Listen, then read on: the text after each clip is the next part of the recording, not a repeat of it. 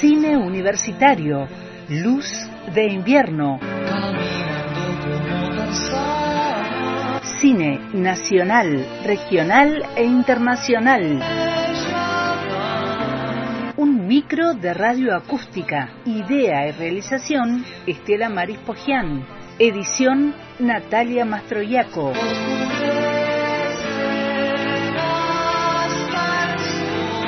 Una luz de cine en la tarde de radio acústica por antena libre.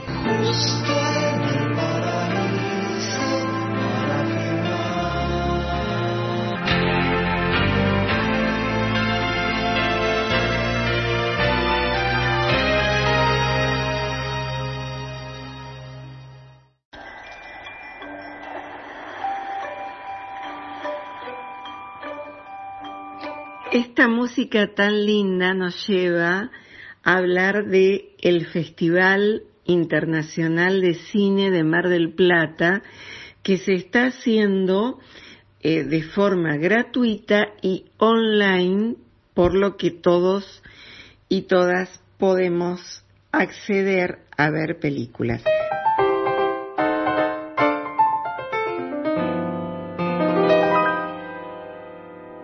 Les cuento que estamos viendo películas hace dos días, que vamos y venimos por películas nacionales, internacionales, regionales, visitamos distintos géneros y temáticas. A veces tenemos que preguntarnos si son los mismos las premiaciones que los festivales. No, las premiaciones los dan las academias, por ejemplo la Academia de Hollywood, el Cóndor de Plata en nuestro país, y otros tipos de premiación, los premios Goya. Sin embargo, los festivales tienen esa característica que eh, hoy por hoy son importantísimos porque saben que mm, mientras quizás no se vaya tanto al cine, al cine no en este momento del que estamos pasando, pero en general eh, lo que venía pasando hace algunos años es que no va tanta gente al cine como fue en el siglo XX. Sin embargo, los festivales sí acude mucho público. Eh, hay cuatro momentos en la historia de los festivales internacionales. El primero se sitúa entre el año 1932 y, hasta el 68 que son los de Cannes, Venecia, Locarno, Edimburgo, Berlín, San Sebastián, Mar del Plata, Londres y Moscú. Y pasan a ser espacios de una, una fuerte e importante negociación diplomática.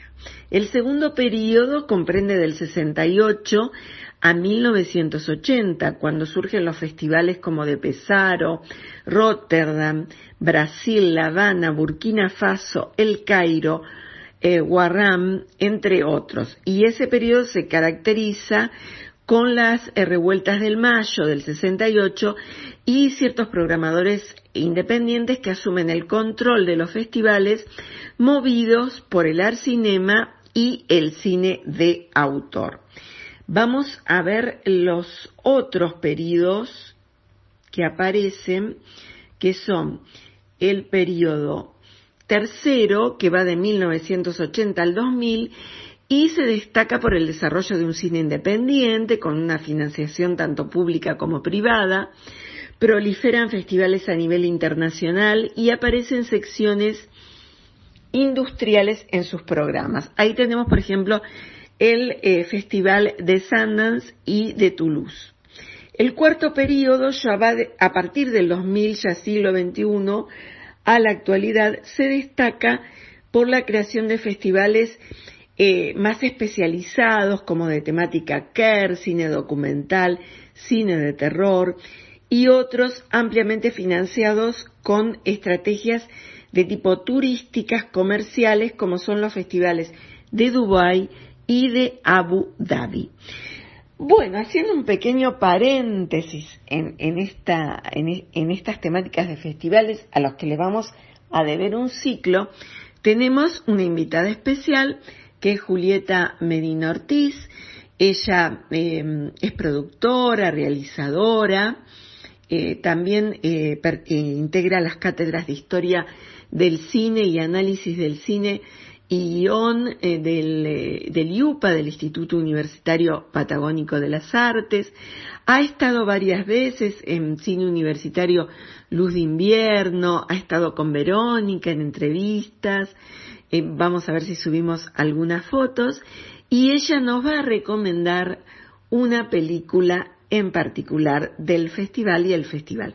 Vamos a escucharla. Te escuchamos, Julieta. Hola Estela, ¿cómo estás? Gracias por invitarme a tu espacio. Y bueno, la recomendación que voy a hacer esta semana tiene que ver con, en primer lugar, el 35 Festival de Cine de Mar del Plata, que este año, dada la pandemia, se da de una manera virtual y gratuita. Y por otro lado, aparte de ser la recomendación del festival, que básicamente lo único que se pide es que sea un usuario y contraseña y a partir de ahí ya se puede navegar y ver las películas, es la recomendación de una película de Paula Hernández que se llama Las siamesas, que básicamente es un retrato de una madre y una hija que tienen tensiones y que bueno, tienen que resolver un conflicto que se empieza a desarrollar a medida que van viajando en el micro, ¿no? O en un micro.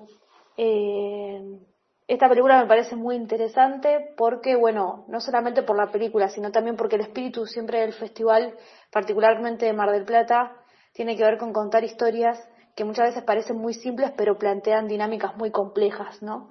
Eh, y bueno, eh, la directora Paula Hernández tiene la capacidad de poder desarrollar este tipo de historias. Las protagonistas son Rita Cortese y Valeria Lois, que son muy buenas actrices. Y bueno, la directora eh, hizo diferentes películas como Herencia en el 2001, Lluvia en el 2008, Un amor en el 2011 y hace muy poquito también estrenó con Erika Rivas Sonámbulo en el 2019.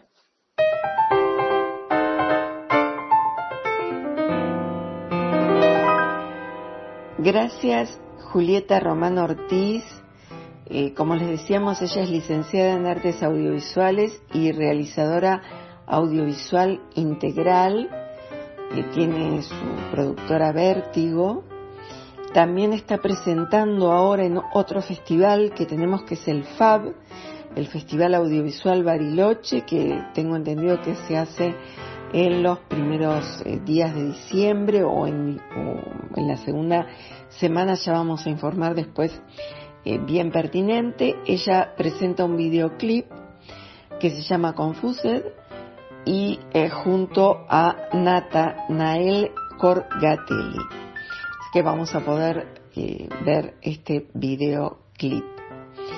El FAB cuenta con el apoyo del Instituto Nacional de Cine y Artes Audiovisuales y esta va a ser su octava versión que se llevará a cabo, por lo que ahora estoy viendo bajo modalidad virtual y semipresencial en Bariloche, ¿no?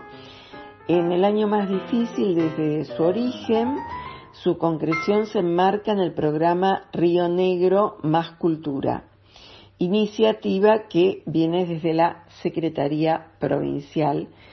Y bueno, este año vieron que como estamos eh, en esta situación, eh, vía la pandemia y todo, he de destacar, como dijo Roger Alancosa, del Festival Internacional de Mar del Plata y también de los festivales como Patagonia Cine, Festival Regional aquí, en, que, lo, que lo realizó el IUPA, el Festival eh, Internacional de Mar del Plata, el Festival del FAB, el Festival Audiovisual Bariloche, tener en cuenta que estos festivales se han llevado a cabo frente a una situación muy difícil.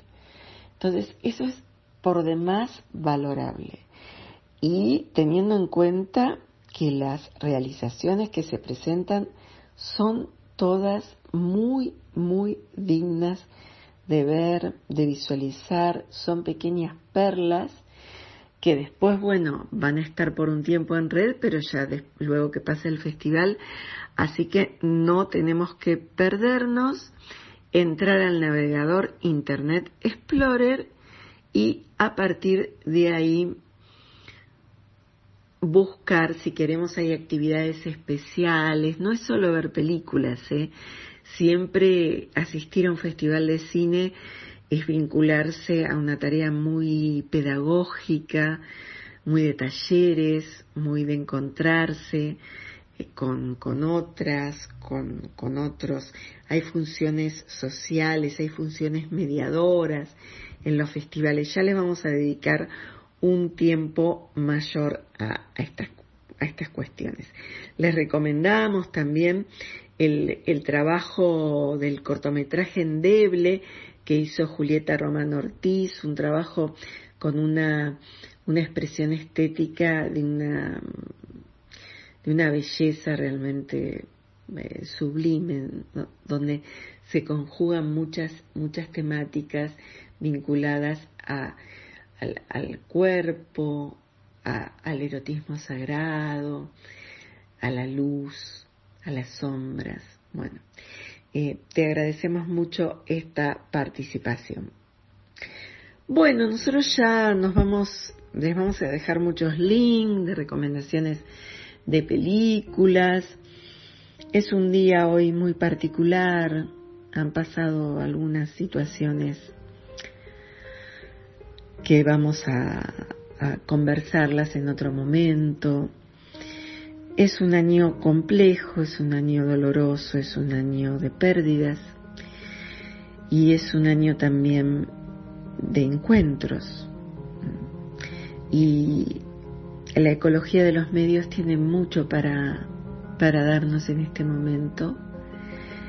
Visualizar los medios como ambientes y tener en cuenta esa frase tan maravillosa de aquel autor increíble como Lewis Manford, quien en la ciudad, en la historia, nos dijo que frente a todas las fechorías de aquella sociedad industrial de la que él hablaba de fines del siglo XIX, aparecían formas de curarlas y de salir adelante. Frente a estas situaciones que vivimos, estos momentos, estos duelos, siempre no existe nada para superar lo humano. Y en eso estamos y en eso están estas películas, estos videoclips. Les dejamos un saludo hasta el jueves que viene. Gracias Natalia por tus aportes de.